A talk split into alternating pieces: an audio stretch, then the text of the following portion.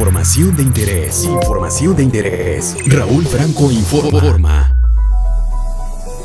Si bien se prevé que la Secretaría de Salud Federal tenga un incremento presupuestal de 9.1% para 2021, al pasar de 133.246 millones de pesos este año a un estimado de 145.414 millones de pesos, el proyecto de presupuesto de egresos de la Federación prevé para todo el sector salud un monto total de 667.236 millones de pesos. El IMSS es la institución que recibirá más recursos, 325.507 millones de pesos, 48 ciento del total. Le seguiría la propia Secretaría de Salud. Para el Fondo de Aportaciones para los Servicios de Salud hay 109.501 millones de pesos. ISTE 64.203 millones de pesos. Aportaciones de Seguridad Social 13.607 millones. Secretaría de la Defensa Nacional 6.463 millones. Y la Secretaría de Marina 2.540 millones de pesos. En el 2021 habrá un buen presupuesto para cuidar de la salud de las y los mexicanos.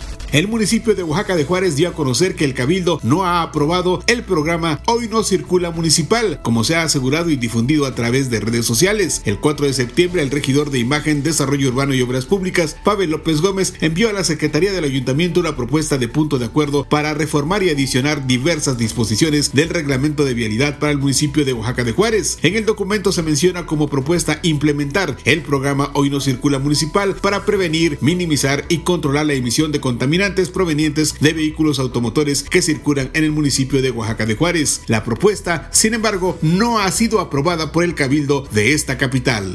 El país amaneció este jueves con 647.507 casos confirmados y 69.095 defunciones confirmadas por COVID-19. Oaxaca tiene la mañana de este jueves un total de 14.499 casos confirmados y 1.340 defunciones. En las últimas 24 horas se sumaron 124 nuevos casos y 9 fallecimientos por COVID-19. Recuerde el uso de cubrebocas y tome su sana distancia. Que tenga un excelente jueves. Las noticias más importantes para iniciar el día. Raúl Franco informa.